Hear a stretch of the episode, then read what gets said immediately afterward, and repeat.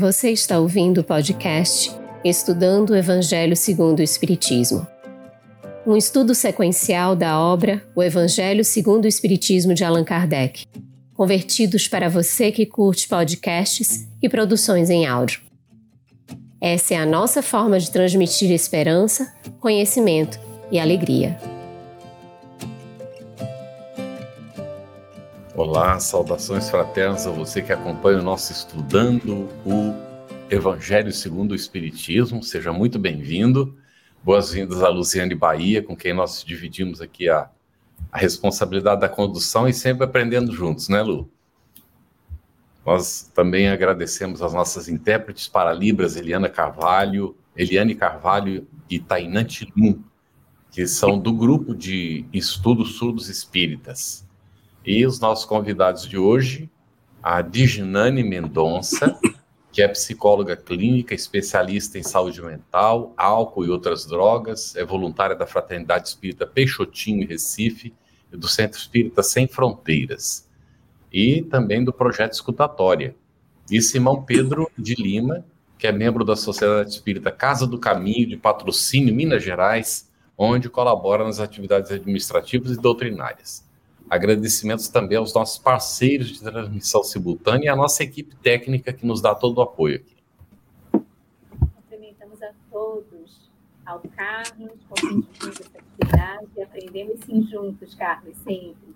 Aos nossos queridos convidados, as intérpretes, a nossa equipe dos bastidores, os, os que transmitem esse programa simultaneamente. E a cada um que aqui vai chegando, que já vai deixando sua mensagem, os cumprimentos, é uma alegria estarmos juntos nesse estudo do Evangelho segundo o Espiritismo.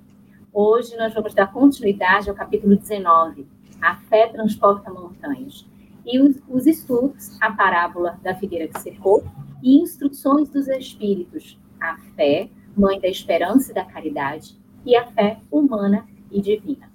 E como a gente sempre faz, a gente vai deixar aqui a pergunta para que você possa participar aqui com a gente. É muito importante a sua participação. E a pergunta é a seguinte, a pergunta de hoje. Você consegue perceber os resultados que advêm da sua fé? Essa pergunta está chegando no chat também para a gente. Então, vamos colocar aqui, vamos participar, colocar as nossas respostas, mas também trazer as perguntas para os nossos queridos convidados. E iniciando já o estudo desse capítulo 19, retomando né, o que a gente já conversou na semana passada, e nessa parábola da figueira que secou. Simão, você poderia, por favor, contextualizar e explicar essa parábola? Boa noite, Luciane, Carlos, Reginane, nossas amigas intérpretes de Libras, as, todas as pessoas que estão conosco aqui. Essa, esse contexto da parábola ele é interessante ser observado, porque o texto trazido por Kardec, ele retrata um dos momentos. O que, que é o fato? Jesus ele chega em Jerusalém na tarde de um dia. E ele chega no templo. E quando ele chega ao templo, na tarde de um dia, ele percebe os vendedores ambulantes, os cambistas, e o evangelista Mateus diz o seguinte: E Jesus, vendo os cambistas, rumou para Betânia. Então, imaginemos a cena: ele chegou à tarde, viu aquelas pessoas vendendo é, as, as, as, os animais para os sacrifícios, fazendo os câmbios das moedas, e ele nada fez. Ele apenas observou e foi dormir em Betânia. No caminho para Betânia, ele então se depara uma figueira. E diz o texto que Jesus teve fome e, vendo uma figueira, uma figueira ao longe que estava frondosa, foi a, até ela em busca de figos, embora não fosse tempo de figos. Quando ele chega à figueira, ele percebe então que não havia figos, até porque ela estava enfolhada e quando se produz figo não se tem folha, é antes da folha. Mas tudo bem. Ele não encontrou o figo e disse: nunca mais ninguém coma de ti. E é, seguiu para Betânia. Dormiu em Betânia. E voltando de Betânia, ele então encontra-se, passa pela figueira e o apóstolo Pedro é, diz a ele: Mestre, a figueira que tu amaldiçoaste ontem secou.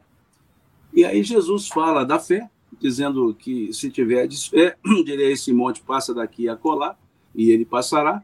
Mas um pouco à frente do texto, ele diz assim: Assim será com toda árvore que não der os seus frutos. E vai para o templo.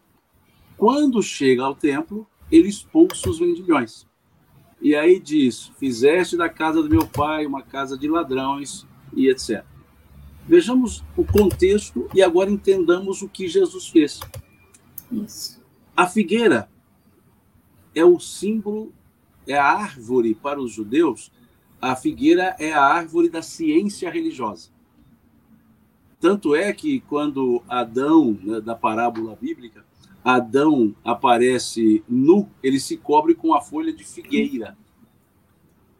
Porque a figueira foi, é tida pelos israelitas, principalmente naquela época, como símbolo da ciência religiosa. É onde se tinha a elevação religiosa. Zaqueu sobe numa figueira e assim segue. Então, naquele momento, a figueira representava o templo, que Jesus havia visto um pouco antes. E o templo, olhado de longe, era frondoso. Mas quando se chegava perto para buscar o fruto do templo, ele não dava frutos. E aí Jesus disse: é, embora não fosse tempo de frutos, em, em outras palavras, o templo tem que dar frutos sempre. E se ele não der frutos, ele perde a sua função. E ele então seca. E ele faz, então, da, da árvore da ciência religiosa, da, do símbolo da ciência religiosa, a analogia com o templo. E quando ele volta e entra no templo, ele expulsa os vendilhões, aquilo que dava frondosidade ao templo. Então ali a passagem, inclusive explica e fica muito claro que Jesus não estava, ele não estava com raiva quando expulsou. Se ele estivesse com raiva, ele teria expulsado no dia anterior que ele viu o que aconteceu e foi embora dormir. Ou seja, ele voltou totalmente tranquilo e com toda a estrutura já desenhada, porque ele mostrou aos apóstolos o que aconteceria com o tempo. Quando voltando, então, ele, ele, a, a figueira estava seca e ele diz: Assim será com toda árvore que não der frutos. Então, é uma passagem que mostra que a frondosidade à distância não significa a efetividade quando se tem perto. E que uhum. tudo da ciência religiosa precisa ser efetivo. E se não for efetivo, precisa ser extirpado. Daí ele dizer depois que destruiria o templo e o reconstruiria em três dias. Ou seja, não existe nada material, existe um templo interior. E até materialmente também, né? No, ano, no ano 70, o templo foi destruído pelos romanos. Então, ele mostra claramente isso. É uma passagem altamente simbólica, embora seja um fato e não uma parábola, é um fato que Jesus utiliza para ensinar e para dizer o que ele faria quando chegasse ao templo no outro dia. Que perfeito. Excelente. Muito bom, né, Nani? É, a gente vai pedir para continuar, viu, Nani? Aprofundando, porque no item 9 Kardec vai desdobrar não é, essa, essa questão da interpretação. E Isso. aí, dentro dessa, dessas palavras de Kardec, né, dando continuidade ao que Simão colocou, o que simboliza a figueira que secou? É, na esteira e das elucidações de Simão, a gente, como Simão bem explicou, precisa contextualizar e fazer essa conexão, não é? Da, dessa cena, dessa circunstância da figueira com a circunstância do templo. Então a gente percebe aí um Jesus chamando a atenção a postura daquele que vive a religiosidade, que vive o sagrado, que vive a espiritualidade, não é? Então ele faz uma convocação, e aí eu, eu antes de, de falar desse, dessa convocação, eu queria, dentro do simbólico, porque como analista junguiana, o simbólico para mim é, é, é, o caminho, né? a flecha, né? é para onde vai o sentido profundo. Então, naquele tempo, naquela cultura, já que Simão trouxe esse contexto, é, a gente precisa dar conta que era uma cultura baseada né, é, na, nas reflexões, nos ensinamentos proféticos. Então, aquela, aquele contexto de Jesus, assim, meio que amaldiçoar a figueira, é, aspas, é uma representação, é simbólico. Ele não estava em si amaldiço, amaldiçoando a figueira. Ele estava querendo dramatizar, exatamente, dramatizar no sentido de criar uma cena para aquilo que viria a ser feito logo depois, como Simão é, tão bem explicou. Mas aí, dentro do contexto da pergunta que, que você traz, é importante que a gente reflita a, em que medida é, é, estamos vivenciando a dimensão da nossa fé, a nossa conexão com o divino, não é? A nossa espiritualização. Como é que é isso? É um culto de aparência nós estamos mostrando mais as folhas, não é? Nós estamos é, sendo frondosos no discurso, frondosos no, na aparência de fé, ou a experiência religiosa está nos permitindo uma conexão com o figo da nossa alma, com a essência divina que existe dentro de nós, o figo como esse símbolo com a conexão com Deus, não é? Então, é, é uma advertência de Jesus a, aquela postura nossa, não é? De vivermos a aparência, de não darmos um sentido profundo àquilo que é a dimensão de fé, a dimensão da conexão é, religiosa. Então, assim, muito discurso, muita aparência, muita prática, é, muito templo, muita construção externa e pouca construção interna. Então, qual o sentido que o Evangelho está fazendo na nossa alma? Que tipo de tapeçaria, é, de artesanato a gente está fazendo interna com esses ensinamentos, a partir das, das nossas circunstâncias existenciais? Então, nós só estamos mostrando folhas. E aí eu quero trazer também essa questão do fruto, porque Jesus disse: Eu tenho fome. Eu tenho fome. Então, é, como que está essa questão da nossa fome de Deus, nossa fome divina? Esse fruto da nossa experiência de fé é, consegue realmente matar essa fome? Não é? Então é importante que a gente pense nessa dimensão simbólica e nessas práticas da religiosidade vazia de um sentido profundo. Excelentes reflexões, tanto do Simão quanto da Nani, já apresentando essas palavras iniciais sobre o tema de hoje. E já aproveitando aqui, o Natanael, ele perguntou onde é que encontra esse texto, eu entendo que ele, ele esteja perguntando sobre o que a gente está conversando aqui. Natanael, a gente está no capítulo 19, é, A Fé Transporta Montanhas, do Evangelho segundo o Espiritismo, especificamente na parábola da figueira que secou, são os itens 8, 9 e 10 desse texto. Então, é onde a gente está no capítulo 19, tá?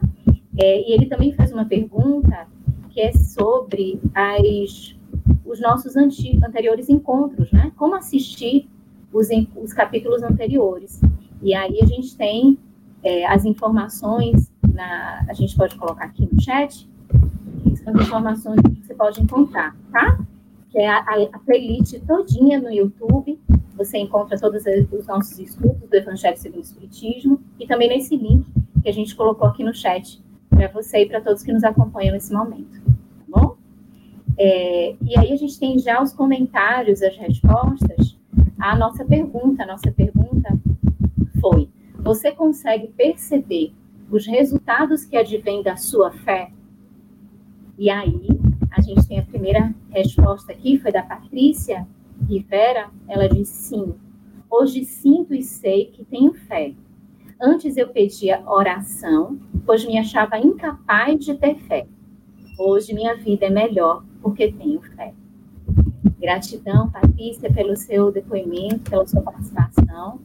E a Fátima, que coloca a todo instante da minha vida, no modo de enfrentar os problemas e desafios da encarnação, na minha alegria de estudar a doutrina espírita, na gratidão a Deus por tudo e todos que me cercam.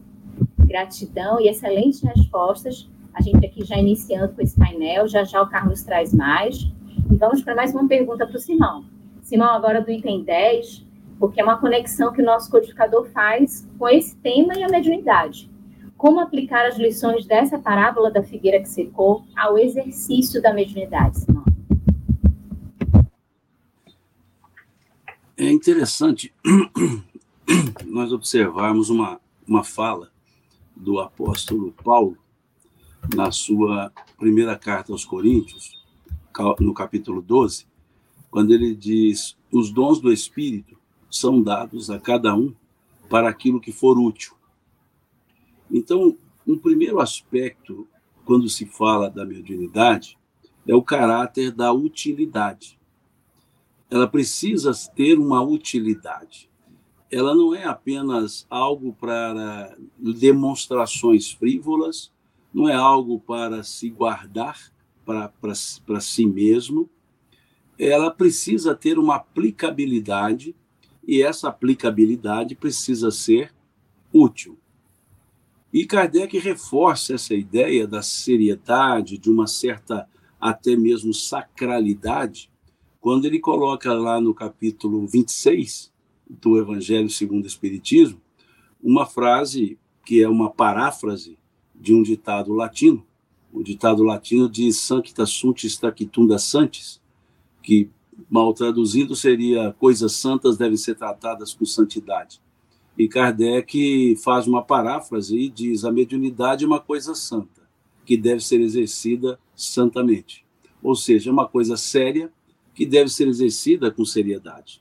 Quando olhamos esse caráter da seriedade trazida por Kardec, olhamos o, cará o caráter da utilidade trazida pelo apóstolo Paulo, nós percebemos então que o médium possui uma tem uma possibilidade de auxiliar a muitos, fazendo-se menor do que a própria mediunidade que ele traz mas há muitos que querem ser maior do que a própria faculdade que trazem.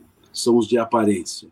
São aqueles que se envaidecem com a mediunidade que, que possui. São aqueles que buscam honrarias da, na mediunidade que possui e não a usam com a utilidade. São aqueles vendilhões do templo que vendem aquilo que não é deles, porque a mediunidade foi conferida como oportunidade.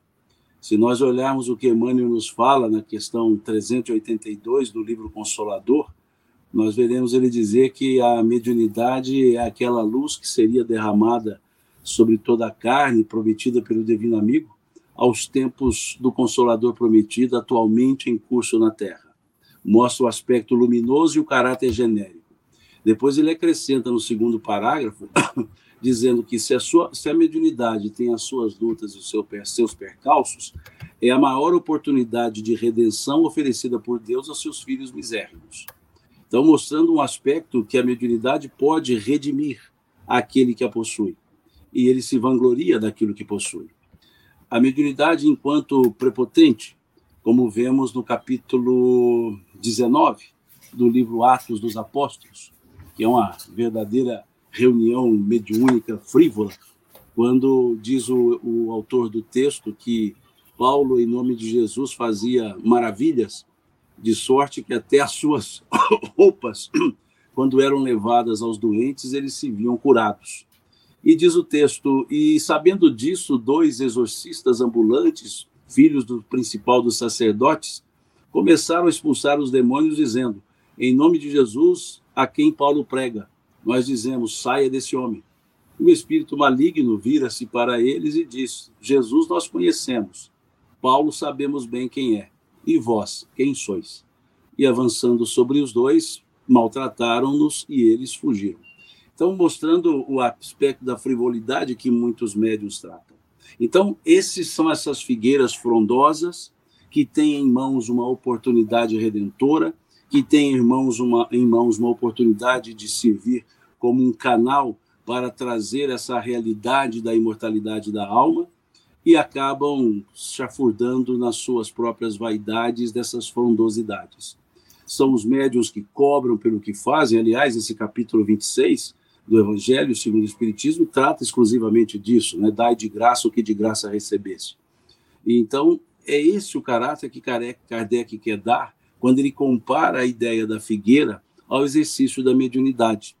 Nós podemos dizer, nesse sentido, que existem mediunidades extraordinárias, mas poucos médiums extraordinários. Isso. Então, são esses pontos que nós precisamos observar, porque senão os médiums seremos as figueiras que serão secas, ou seja, poderão é, perder essa oportunidade redentora, conforme nos fala Emmanuel, que é o exercício da mediunidade. E até observando esse lado da prepotência e vaidade, ela é desnecessária e ela é contraproducente. Se nós olharmos o capítulo 11, se eu não estou enganado, o capítulo 11 do livro Emmanuel, ele tem, uma, uma, ele tem por título Quem são os médiums na sua generalidade? E Emmanuel faz um texto belíssimo para responder à pergunta do capítulo, dizendo que os médiums, na sua generalidade, não são missionários na acepção comum do termo. São almas que fracassaram desastradamente, que contrariaram sobremaneira o curso das leis divinas e que resgatam, sob o peso de severos compromissos e ilimitadas responsabilidades, o seu passado obscuro e delituoso, constantemente enodoado de graves erros e clamorosos deslizes. Eu acho que o texto está ao contrário, clamorosos erros e graves deslizes. É, então vejam o que é o médio. Se ele se perceber assim, onde é que tem espaço para vaidade? Tem que ter o espaço para gratidão de ter uma oportunidade de reparar, por meio do exercício útil da mediunidade, os seus próprios erros. Então é uma tola vaidade, como bem dizem os espíritos, que, aliás, é o, é o único defeito que é colocado um adjetivo para ele no Evangelho segundo o Espiritismo. Todos os outros são só o defeito, só o, o, próprio, o próprio substantivo. Mas quando fala vaidade, os espíritos dizem tola vaidade. Muito interessante. Nani, na sequência aqui, ainda dentro do item 11, uhum. diz assim: para ser proveitosa, a fé tem que ser ativa, não deve entorpecer-se. Quando é que a fé se entorpece? Ela, a fé entorpece quando você deixa de raciocinar, não é? Quando você deixa, ela deixa de, ela aliena você, ela desconecta você de si mesmo e das suas circunstâncias existenciais. Então, a doutrina espírita ela nos convoca a essa atitude pensante, eu, eu penso, eu sinto e eu penso. E a minha experiência de fé ela precisa fazer um sentido nas minhas relações, na minha vida, não é na, nos meus processos, com nas minhas relações interpessoais, no meu trabalho. Então essa experiência, essa experiência de fé meramente adorativa, não é? Ela não faz sentido para nós espíritas, a gente já começa a, a avançar um pouco a perspectiva de fé. Então, a fé para nós espíritas, ela não tem uma dimensão, ela tem mais, é, ela não diz respeito assim, eu, eu creio, eu tenho fé que existe vida após a morte, eu tenho fé que, que existe o um mundo espiritual, isso nós sabemos, é uma, é uma questão cognoscente. Nós estudamos e sabemos que existe. A experiência de fé, nessa perspectiva profunda, não é? Que está no Evangelho e que estudamos na doutrina é, espírita, é aquela fé que nos convida a viver o Evangelho ativamente na caridade e na esperança fé, esperança, caridade. Não é? Então, se eu estou passando por alguma circunstância de sofrimento, alguma dificuldade, eu sei que é impermanente. eu sei que essa experiência tem um sentido para minha alma. Eu tenho fé de que essa experiência que me leva a sofrer, que me leva a passar por, pela angústia, ela, ela está me preparando para algo melhor.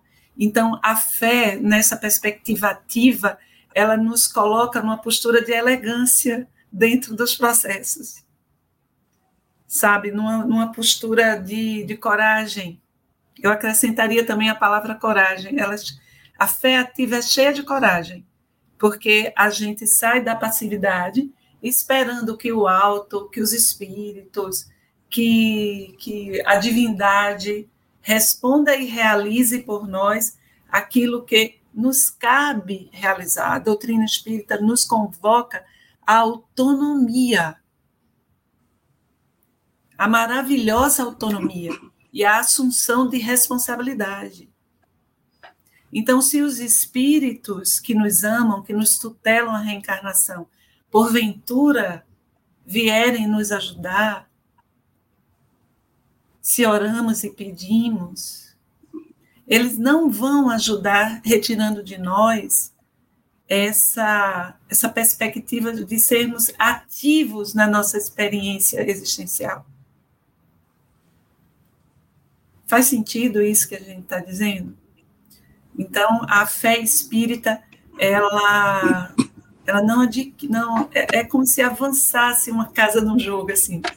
Não é uma fé que se vive na adoração, na alienação, mas é algo que, ao contrário, muito ao contrário, nos convoca a dar conta com dignidade, com elegância, com firmeza os processos existenciais.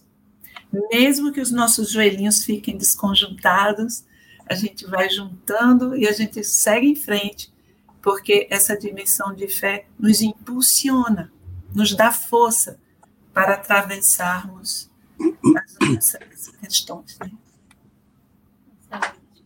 Excelente essa questão da responsabilidade a doutrina faz despertar. Tá baixinho, viu, Lu? É. E agora, melhorou? Melhorou um pouquinho. Melhorou um pouco? Vamos lá. É interessante que você traz, né, da responsabilidade, porque a doutrina ela nos reconecta a esse a essa fé, como você coloca, de formativa, para que nós façamos, ajamos e realizemos a nossa tarefa.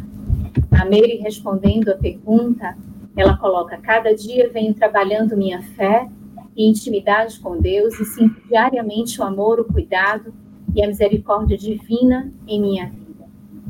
A Jeane Lima também participa com a gente e diz: Sim, até agradeço a Deus e a Jesus pelo conhecimento da doutrina espírita que nos amplia essa percepção através dos estudos.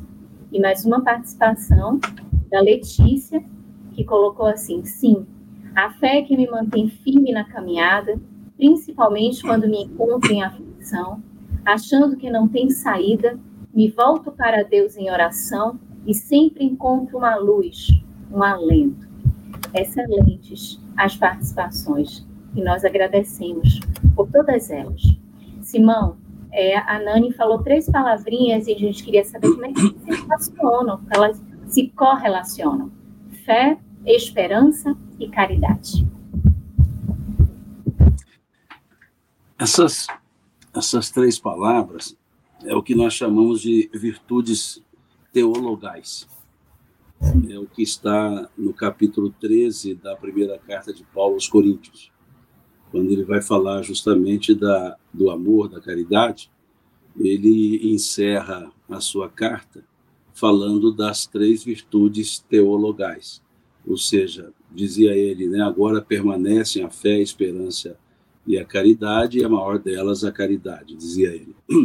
Por que, que a gente fala virtude teologal? Porque são as virtudes que levam em direção a Deus o raciocínio. Então a fé é em Deus, a esperança é em Deus e a caridade vem de Deus. Por isso que elas são chamadas virtudes teologais. E Kardec trabalha com essas três virtudes teologais. Agora, é, é, primeiro é preciso que nós entendamos um pouco a ideia da fé. se nós observarmos o que nos fala Emmanuel, lá na questão, desculpa, lá no capítulo 40 do livro Vinha de Luz, ele nos diz assim: a árvore da fé viva não brota miraculosamente nos corações. E depois ele diz: a conquista da crença edificante não é serviço de menor esforço. Ou seja, a fé, ela não é dada. A fé, ela é construída. É uma construção. Por isso, Kardec trabalhar a ideia do, da fé raciocinada. Porque ela é uma construção. Uma construção que só se transforma em atitude, em ação, quando há a compreensão dela. Quando se percebe por que se acredita e quando se acredita, se espera.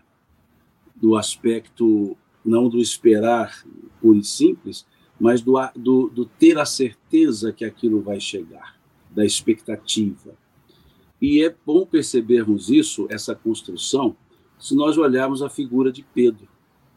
Pedro, num dado momento, ele, ele, ele é chamado de homem de pequena fé quando ele pede para caminhar sobre as águas e fica com medo, afunda e pede a Jesus um socorro, diz ele, diz ele socorre-me, mestre, e Jesus o tira da água e diz, um homem de pequena fé.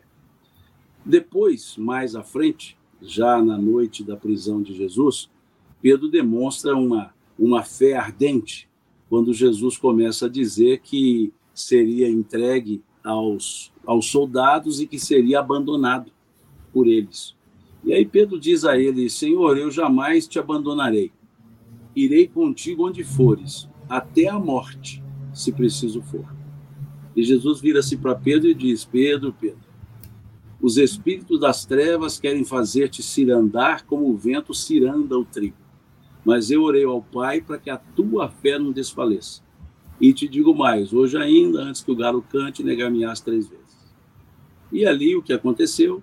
Pedro titubeia na fé, nega Jesus, mostrando que aquele de homem de pequena fé achou que estava mais robusta essa fé e mostrou o titubeio. O mesmo Pedro, que afundou nas águas, que titubeou na fé, estava subindo as escadarias da porta de Formosa no templo, ele e João, e eles se encontram, se deparam com um paralítico, é o termo do evangelho, e esse paralítico pede uma esmola a Pedro. E ele diz: Ouro e prata eu não tenho, mas o que eu tenho eu te dou. Em nome de Jesus Cristo, levanta e anda. E diz o texto que o homem levantou-se e foi andando, cantando e louvando a Deus. Mostrando como Pedro foi construindo essa fé. De um homem de pequena fé que afundou na água, passou a ser um homem que curou um paralítico pela fé. Então, fé é construção. Por isso ela é raciocinada. E uma vez sendo uma construção, se tem a convicção. É interessante uma definição que Emmanuel dá sobre a fé, interessante. Se eu não estou enganado, é a questão 354 do livro Consolador. Posso estar enganado. Ele diz que é, é, o ter fé é guardar no coração a luminosa certeza em Deus certeza que ultrapassa os limites da crença, das crenças religiosas. Então veja como ele mostra a convicção de uma fé que vai além das, dos limites de crenças religiosas. Então, com esse conceito de fé, aí sim, tendo-se a convicção, a esperança passa a ser um móvel da fé, passa a ser um veículo que, onde a fé transita. E ali ela se, se, se apresenta na ideia de teremos, acontecerá, haverá, com certeza. E uma vez tendo a convicção, e aí se tem a prática. Ou seja, coloca-se o amor em, em, a serviço. Como se amar, a, a, como se ama alguém se não se acredita no amor? Como se ama alguém ou o próximo se não se acredita no amor que se deve ter a Deus? Então, por isso, essas virtudes teologais elas andam juntas, porque são as únicas virtudes, as três únicas virtudes que se conectam diretamente com o Criador. Por isso são chamadas teologais, porque elas vêm do aspecto da teologia, da, do, do, do, aspecto da, da relação com Deus. Cresce, tem fé em Deus, espera em Deus e age por Deus, em nome de Deus. Por isso é que as três andam juntas. E o apóstolo Paulo evoca a caridade como sendo o, a principal delas. E por que a principal? Porque a mais importante? Não, porque a caridade é a demonstração viva da fé. Adianta crer se nada se faz com essa crença? Então, por isso, a caridade, Paulo traz, evocando essa ideia, que ela é a mais importante, porque ela é o ápice, o cume da própria fé, ou seja, a ação de, de vida pela fé que se tem no Criador. Seria o fruto, não é, Simão? É, é o fruto. Seria o fruto, o figo. Que beleza. Muito bom, excelente. Estava fechado, excelente. Gostei demais desse, desse, desse raciocínio, né? muito claro, muito objetivo. E aí eu estou colocando aqui do Natanael, primeiro Natanael, a nossa equipe técnica já colocou lá no chat, onde você acessa os estudos anteriores. Todos estão gravados, você pode vê-los todos, não é para é, chegar até onde nós estamos agora. E aí Natanael coloca assim: desculpa a falta de conhecimento na doutrina, tive educação evangélica e me encontrei me encantei com o filme do Divaldo, passei a estudar sobre o Espiritismo. Hoje estou aqui em busca de conhecimento e orientação, né? deve ser ali. É, não precisa pedir desculpa, Natanael, de forma nenhuma. Seja muito bem-vindo, viu, meu irmão? E esperamos que o Espiritismo também provoque em você o que tem provocado dentro de nós. Né? Um, uma, uma, uma fé realmente, uma convicção aquela certeza, não é? Daquilo que nós encontramos no Evangelho de Jesus, não na letra, mas no Espírito que vivifica, né? Como no próprio texto nós encontramos o convite. Então seja muito bem-vindo mesmo. Se alguém mais está chegando aí, né? Agora, seja muito bem-vindo. É uma satisfação muito grande nós podermos estudar juntos. E a Maria Frazão respondendo a pergunta colocou sim. É, minha fé, juntamente com minha vontade, coragem de passar por momentos difíceis e ter a certeza. Aí ela continua aqui. É, as, as, aqui botou outra coisa, né? Sim, minha fé permite eu ter esperança, paciência para as mudanças que busco em mim neste espírito imortal. Muito bem, excelente. A gente vai vendo aqui as, as, as diversas percepções né, que as pessoas têm é, relacionando a fé com o nosso dia a dia. E a Marlene Tax vai colocar: fé é um sentimento profundo de foro íntimo, às vezes você quer sentir, mas não alcança esse poder. Confesso, não tenho esse poder. Creio, mas não consigo esse vínculo com o meu eu. Acho ser uma dádiva é uma conquista, como Simão disse, a fé é um esforço nosso, né, no sentido dessa conquista. Todos nós vamos conquistar. E é muito interessante a, a, a dimensão dessa palavrinha. Ela tem significados muito profundos. Sim. E há um momento muito legal daquele senhor, né, que Jesus pergunta: Você crê? É, ele tem, sim, Senhor auxilia-me na minha incredulidade. Ou seja, ele tinha a fé, mas a fé limitada, ele reconhecia que precisava ampliá-la e pede ajuda para isso. Nani, e tem 11 ainda. Crede e esperai, sem desfalecimento. Os milagres são obras da fé. Poderia explicar essas palavras para gente? Sim, os milagres nós sabemos hoje nós compreendemos de forma mais dilatada. Inclusive, a obra Gênesis tem um capítulo maravilhoso explicando sobre os milagres. Que aquilo que se chamava milagre estava perfeitamente alinhado às leis naturais. Estudando o magnetismo humano, o poder do magnetismo humano, nós sabemos que muitas daquelas questões que se evidenciavam ali, por exemplo, é, no contexto em que apareciam aquelas pessoas obsediadas ou endemoniadas, não é? Quando os, os apóstolos, em, imitando Jesus e inspirados na fé, não é? Cheios do Espírito Santo, né? Dentro, aspas, dentro desse, da, da nossa orientação, da orientação católica, né? É, eles também impunham a mão e eles expulsavam é, esses espíritos. A gente sabe que esse momento é um momento em que aqueles apóstolos, aqueles homens simples, eles estavam conectados com a sua essência divina. Eles estavam vivendo essa dimensão de fé, ali convivendo com Jesus. Mas me faz lembrar é, um conto que está num livro maravilhoso, gostaria de sugerir a leitura, inclusive para você, viu, Natanael?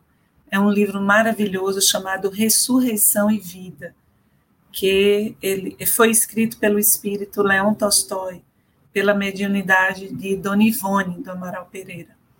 Então tem um capítulo chamado O Discípulo Anônimo, que fala de um jovem, um jovem que parecia na descrição do autor ser grego pelas sandálias, pelo corte de cabelo, que usava um manto marrom, o moço do manto marrom. E esse rapaz, ele ficou tão assim encantado com Jesus. Ele ficou tão conectado aos ensinamentos, à presença do Cristo, que aquela ele passou a acompanhar Jesus e a procurar estar com ele em todos os locais em que Jesus aparecia para estar com, a, com as pessoas, curando, ensinando, nas pregações em Cafarnaum em outras cidades por onde Jesus andava. Era um moço do manto marrom. E chega um momento em que era meio-dia, sol a pino, e ele estava sentado embaixo de uma videira, e esperando Jesus e nada de Jesus chegar com os apóstolos. Até que as pessoas, ele percebe o sofrimento, aquelas pessoas obsediadas, ele se enche de amor. Ele se enche de compaixão. E assim, a semelhança do que ele havia visto os, os apóstolos fazerem e Jesus fazer, ele vai até uma daquelas pessoas e diz em nome de Jesus de Nazaré, saia desse homem. E, e ele conseguia, ele conseguiu é, fazer com que aquela pessoa ficasse bem. E João, que era muito novinho, né? João tinha uns 17 anos, não era Simão? Bem novinho. João vai até Jesus e diz assim: Senhor, tem um, um, uma pessoa, um um homem lá na, na praça expulsando os demônios em teu nome e ele não é discípulo. E essa é a única referência. Leon Tolstói faz essa, essa ponderação. A única referência no Evangelho ao moço do manto marrom. É, porque isso está no Evangelho. E aí Jesus responde: João, todo aquele que faz o bem em meu nome é o meu discípulo. Então, fazer o bem, é, modificar situações é, de sofrimento, é, espalhar amor, é fazer milagres. É modificar o coração das pessoas, é curar feridas da alma. E se a gente pensar um cientista hoje, uma pessoa que se dedica, não é, à ciência, ao desenvolvimento científico, é, produzindo remédios, produzindo vacinas, por exemplo. Mas não é um lindo milagre também? Então, a gente tira essa questão do milagre, do mágico, do transcendental, e traz o milagre para mais perto do coração humano, que está profundamente conectado com a sua essência divina, que está conectado a Deus, e por assim está, consegue modificar os ambientes uma pessoa que está em Deus, com Deus, que está é, conectada nesse amor divino, quando ela chega, a presença dela irradia. Ela modifica, os animais percebem, as plantas percebem, a presença dela é milagrosa. Ela faz bem. Não ela faz bem quando toca, ela faz bem quando quando ela olha, porque ela é frutuosa. Ela não tem só folhas, aparências. Ela ela espalha os frutos da sua alma. O seu figo alimenta ela e alimenta a outra. E isso também é milagre e é experiência de fé. Que lindo, Nani. E a gente vai se tornando protagonista dos milagres em nós mesmos. Isso, autonomia, autoria. É aí é, a doutrina espírita nos convoca a essa postura né, de galhardia no processo existencial. Só retornando aqui um carinho de um sobrinho que coloca uma mensagem, uma criança, viu, gente? Que colocou aqui uma mensagem, está acompanhando o estudo do Evangelho com a gente. Um beijinho, querido. Ai, que lindo. É uma criança. Vamos compartilhar aqui, ah, só pontuando que quando o Simão faz as citações e diz salvo engano, a gente confere que as citações que ele pede para a gente conferir estão todas corretas, tá? Não tem citação aí equivocada, não. Simão tá Sem engano. Sem engano. Salvo engano é figura retórica. As citações estão corretas, só para dar um retorno. A Márcia Mendes, respondendo a pergunta, ela coloca assim: a fé me mantém viva, me dá esperança, coragem e a certeza do amor de Deus por nós. Excelente. E a Sofia, ela faz um, um traz um depoimento. Minha mãe era católica, ferrenha, fomos criados seguindo esses ensinamentos. Só uns sete anos descobri a doutrina espírita, ainda estou engatinhando, mas já me sinto feliz por ir descortinando o véu da fé cega. E aí ela nos traz este depoimento também acerca da fé. E já já a gente continua com mais compartilhamento dessas informações aqui, né, desses depoimentos, mas a gente traz aqui para o Simão a pergunta da Jane Lima, ela fez essa pergunta às 21 e 30 e é referente ao item 11, em que José, o espírito protetor, ele coloca esse trechinho. Não admitais a fé sem comprovação. Cega, filha da cegueira. E aí ela pede, poderiam explicar? Explica para a gente, Simão, por favor.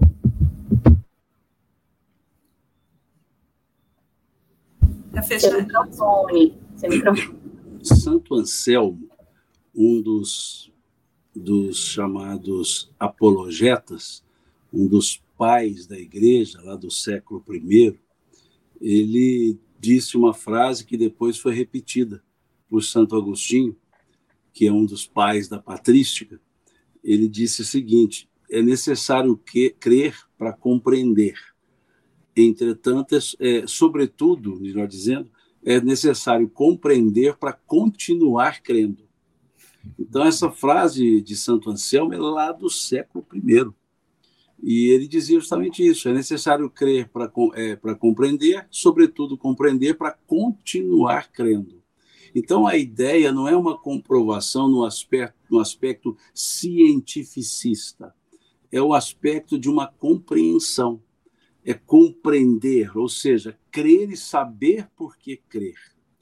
O, o apóstolo Paulo ele tem uma, uma, uma citação interessante que ele dizia: De nada adianta eu orar com fé se a minha mente não sabe o que eu digo.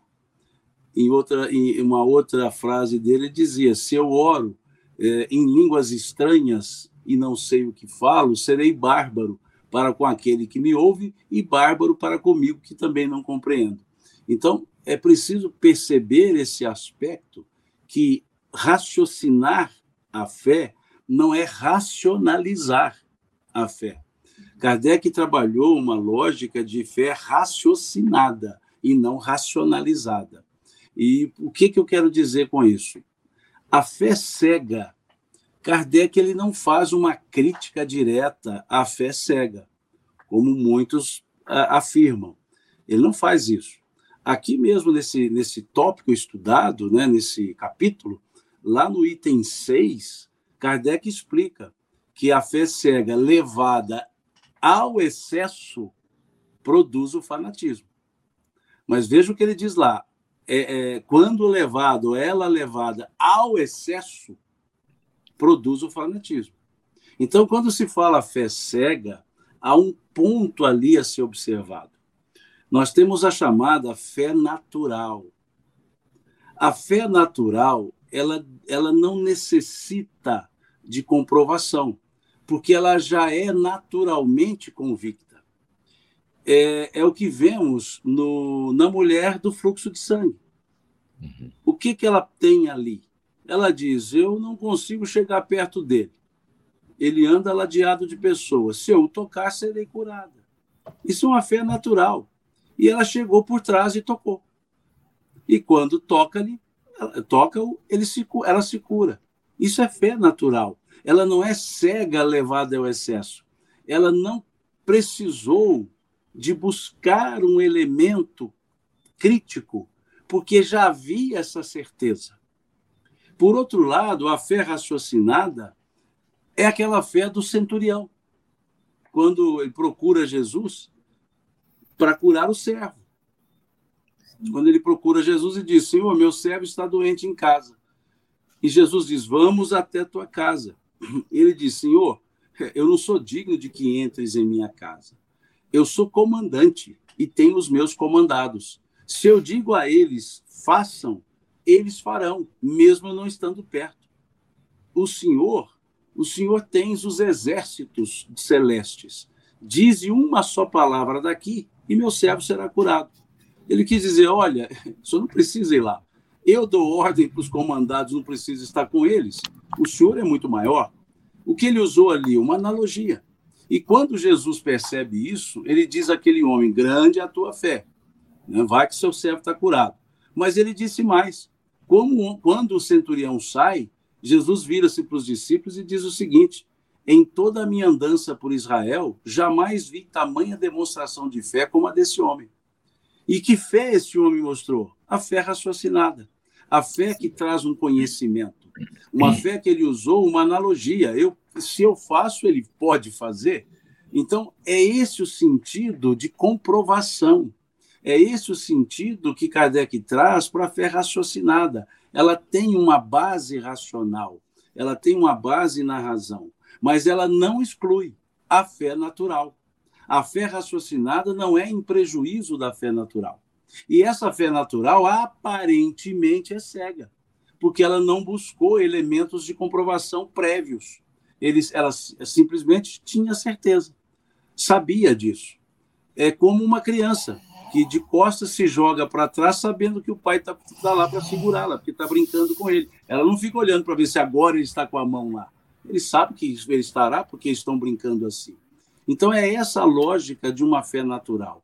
Por isso Kardec dizer que a fé cega levada em excesso, quando em excesso, produz o fanatismo. Aí sim, uma fé fanatizada, ela nunca terá elementos de comprovação, elementos que possam ser racionais.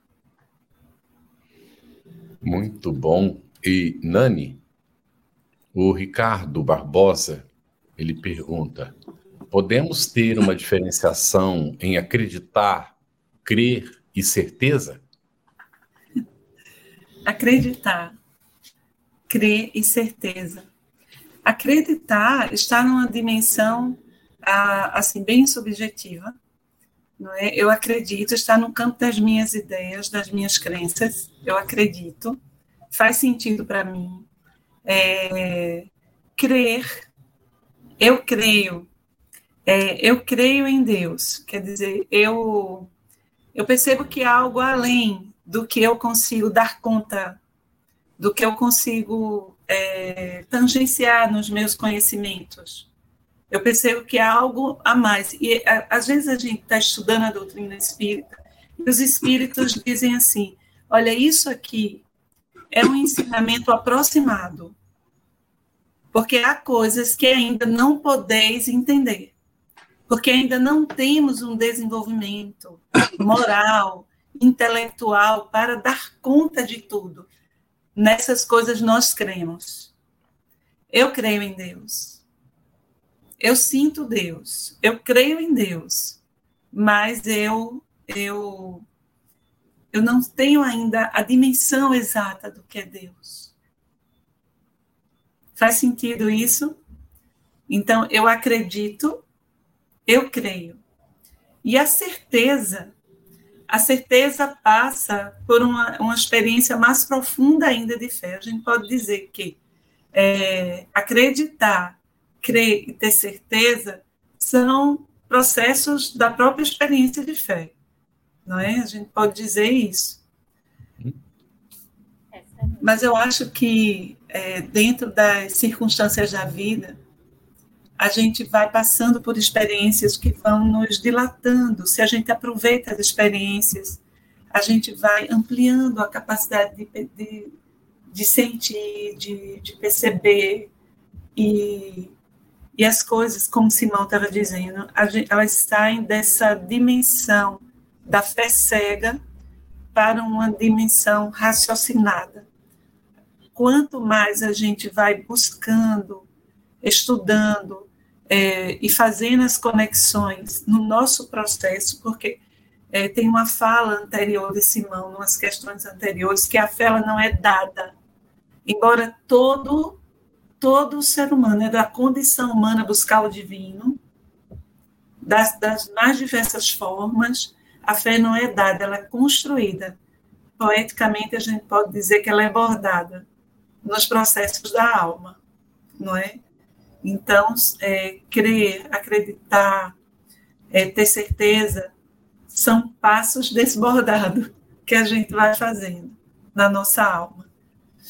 E cada um está no seu ponto, né? cada um está no seu momento. Eu vi aqui na, na, no chat Marlene Tax falando de forma tão bonita dessa dificuldade.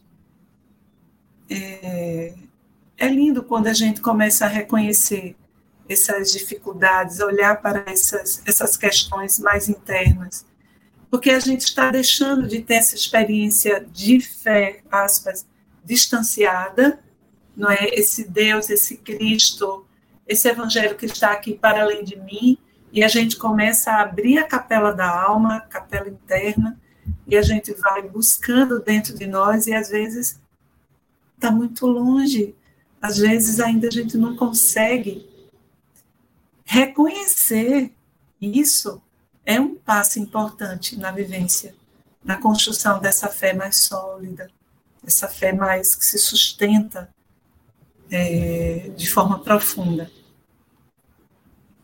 Sim, e você e o Simão vão crescendo esse bordado tão lindo.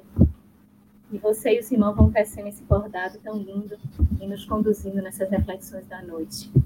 A Vânia compartilhou assim com a gente pela dor diante de provas duras. Eu me vi tão no fundo do poço, tão sozinha, que finalmente roguei a Deus que cuidasse de mim e me desse força para vencer minhas más tendências e confiando fui melhorando. São os, os compartilhamentos de, das experiências que a gente vai vendo aqui no chat. E a Selva Brasileiro também colocou uma experiência de fé eu passei por uma gravidez muito complicada. As pessoas falavam que não devia arriscar a minha vida. Os médicos não davam muita esperança, mas eu continuei com fé. Estamos vivas, minha filha e eu. E aí a gente vai caminhando aqui é, para esse item 12, que é do espírito protetor, né, ainda dentro dessas instruções dos espíritos, a fé humana e a divina, a gente tem aqui, Simão, nesse item 12, um trechinho que o Espírito inicia o comentário.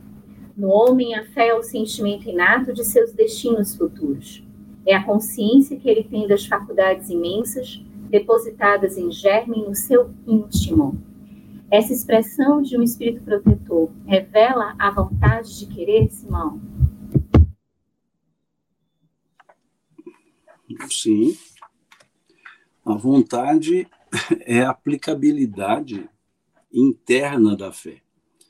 É, ter a certeza não me faz ter a vontade de exercer a certeza.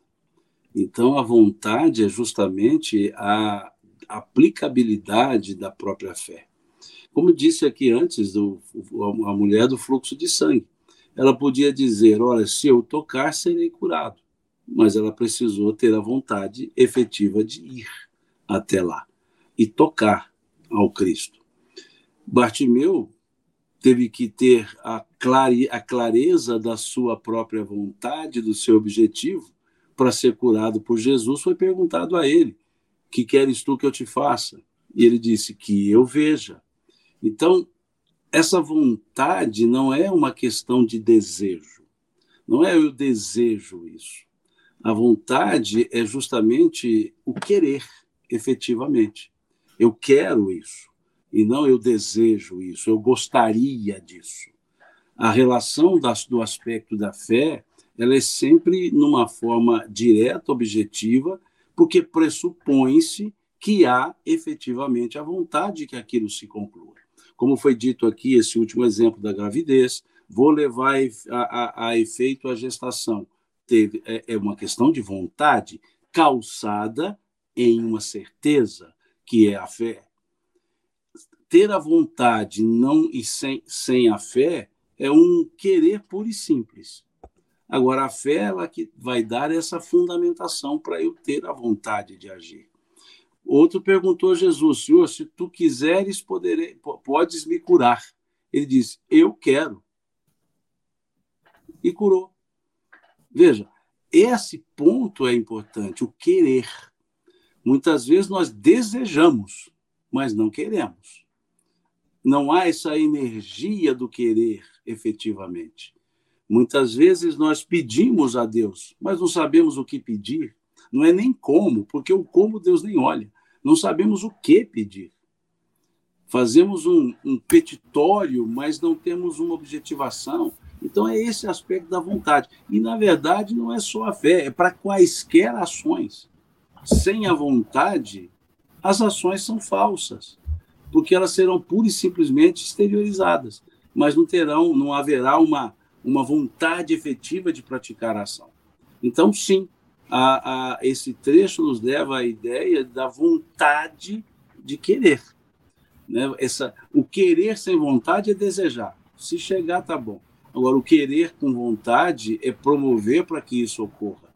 É a ideia de uma fé que, que, que Kardec trabalha, e Emmanuel tem até um texto sobre isso, que é a fé operante.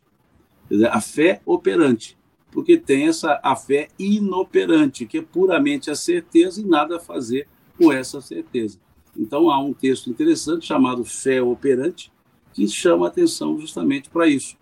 A, a, o depósito da vontade, o depósito do querer para o exercício da fé. Muito bem. Está excelente. Eu vou fazer a última pergunta para Nani, em função do nosso tempo, e tem mais duas do nosso público que a gente quer atender ainda hoje. Então, é, Nani, no item 12, ainda poderia, por favor, comentar o sentido dessas palavras, a fé humana ou divina, conforme o homem aplica suas faculdades à satisfação das necessidades terrenas ou das suas aspirações celestiais e futuras. Essa, essa questão eu vou comentar rapidamente, por causa do tempo. A fé humana e a fé divina não é? Então, assim, é, eu posso viver é, experimentando a fé para satisfazer as minhas necessidades. Então, eu, eu evoco o Senhor, eu me conecto em oração. Deus, é, peço a Deus para é, me ajudar a resolver as questões aqui da, da, imediatas. Então, uma fé imediata, uma fé que está conectada com aqui e o agora não é? Mas a dimensão de fé divina, ela me convida a um mergulho na minha alma, na nossa alma, nos convida a, um, a uma conexão com essa essa essa essência divina, essa filiação divina que existe é, em todo ser humano, em todos nós. Então, se eu faço essa conexão profunda com Deus, que existe dentro de nós, porque nós somos filhos de Deus. E como sendo filhos de Deus, a genética divina, o DNA divino percorre as nossas artérias espirituais.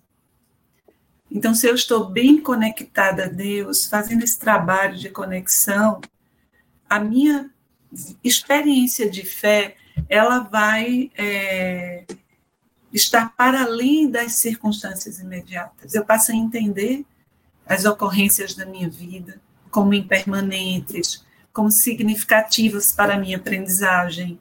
Então, eu vou ter fé que elas, elas de alguma forma, elas precisam é, me ajudar a despertar certos aspectos da minha alma e deslindar nós afetivos, nós morais, que eu preciso avançar, que precisamos avançar.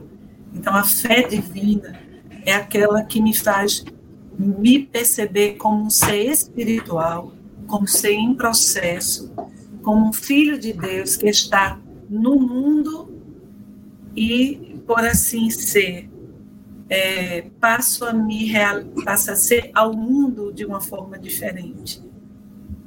Eu não fico vivendo essa experiência mais infantil de fé, é, querendo que a divindade esteja sempre a resolver as minhas questões. Não é como a gente já refletiu é, anteriormente. Eu tenho fé que eu sou um ser interplanetário. Eu tenho fé que eu estou num processo e que um dia eu serei é, tão crístico como Cristo é. Um dia. Demora muito, mas eu também serei. Então, essa dimensão divina da fé, ela nos engrandece na nossa humildade. Ela nos dá esperança é, sobre quem somos nós, não é? Muitas vezes um processo de depressão, um processo de, de desencanto, quando a gente, como a gente está vendo tantas pessoas desencantadas, sem esperança, com essa, essa depressão reprimida que a gente vê hoje, é uma expressão máxima de falta de fé muitas vezes. Muitas vezes a pessoa não se percebe, está com dificuldade de perceber a sua força divina. Verdade, Nani. É muito bom. Simão, a Laodiceia Bispo, ela busca uma orientação, ela coloca uma situação prática com ela e busca uma orientação. Ela coloca que ela queria muito saber, porque ela vai ao centro e quando vai receber o passe, é, ou quando ela entra lá para tomar o passe, dá um arrepio.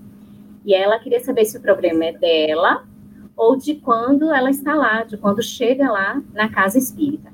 E aí, quando ela volta para casa, ela tem de fazer o evangelho, senão ela não consegue dormir. E ela diz que tem muita fé em Deus e pede uma orientação a partir desse, dessa questão prática que ela vivencia e que ela passa toda vez que ela vai buscar o passe na casa espírita.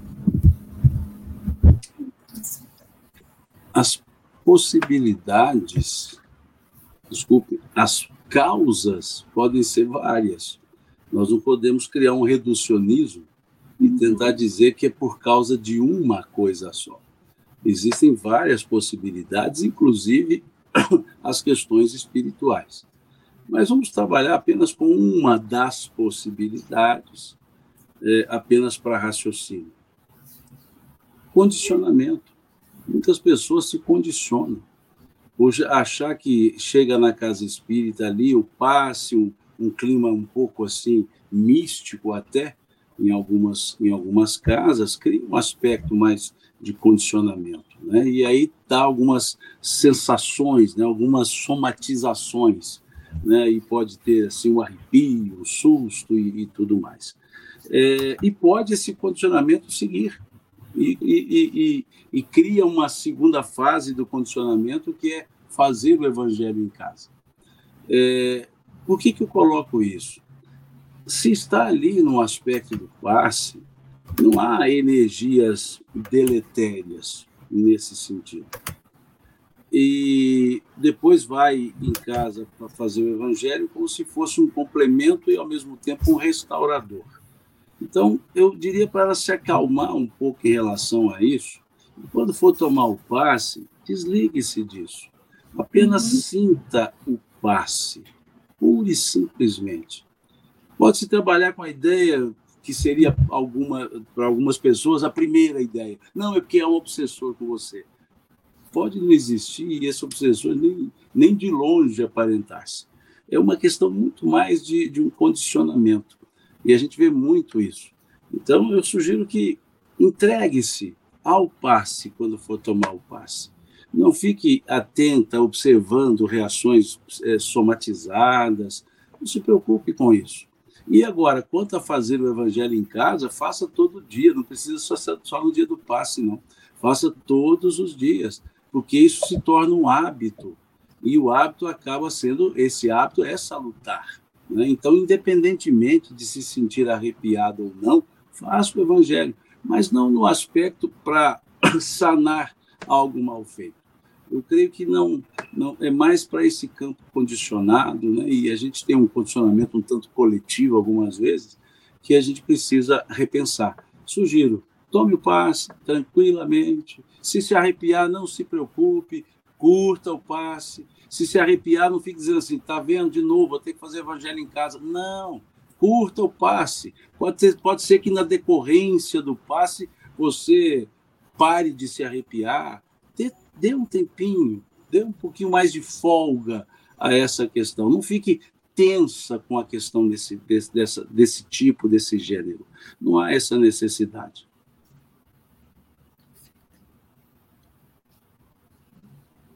Microfone, Carlos. Agora sim, a última, a última pergunta, Nani, da Elisa Valente, ela está também pedindo ajuda, e o nosso tempo está bem em cima. E a falta de fé? É falta de Deus? Me ajude a voltar à minha fé. Ou seja, a recuperar a fé, ela pede. Né? É, como Simão está dizendo, a gente não pode reduzir, não é? Então, às vezes a pessoa passou por tanta coisa, por tantas experiências é, difíceis, tanto sofrimento, que ela fica desencantada, ela fica sem esperança. Ela perde o contato com a, a centelha divina que está dentro dela. Então, e a falta de fé, falta de Deus, nem sempre. Às vezes, é a, a falta de fé é um coração muito sofrido, que não está conseguindo beber água numa fonte límpida, numa fonte que, que lhe dê esperança, que lhe dê alegria. E aí eu queria trazer, sugerir, minha irmã, além da leitura do Evangelho, não é conectar-se na oração, é, ler uma página diariamente do Evangelho, ou uma página é, do Fonte Viva, do Vinha de Luz, abrir ao acaso. Não se esqueça que se você está jornadeando aqui na Terra, Existem corações amorosos que lhe tutelam a reencarnação, que estão esperando que você se conecte pela oração, com a leitura, não é? Para abraçar você e, e muitas vezes já estão abraçando, mas às, às vezes você não está no dial, na sintonia, porque é, os aperreios, como diz aqui no, em Pernambuco, fazem com que a gente fique é, tão angustiado que a gente não perceba as claridades não é, que existem no nosso caminho. E eu queria sugerir a leitura diária de um poeminha de Manuel de Barros. Leia poemas. Não é? As sugestões de Manuel de Barros, esse, poema, esse poeta maravilhoso, acho que de Goiânia. Não é? Eu tenho um livro de cabeceira de Manuel de Barros que eu estou sempre lendo os poeminhas dele, são de uma convocação à esperança, à fé. Ele diz assim, é, para que a gente observe as coisas miúdas, as pequenas flores do caminho, que a gente passe a se encantar, não é, com as sugestões de beleza e de esperança que existem, muito embora as circunstâncias possam ser de dificuldade. Existe o belo, existe a alegria, existe amor, não é? Então, e a falta de fé? O que será essa falta de fé? Talvez seja uma convocação para essa, com, é, essa como que eu posso dizer? Essa conexão mais simples com o que de fato faz sentido. Eu me lembro agora Teresa Dávila.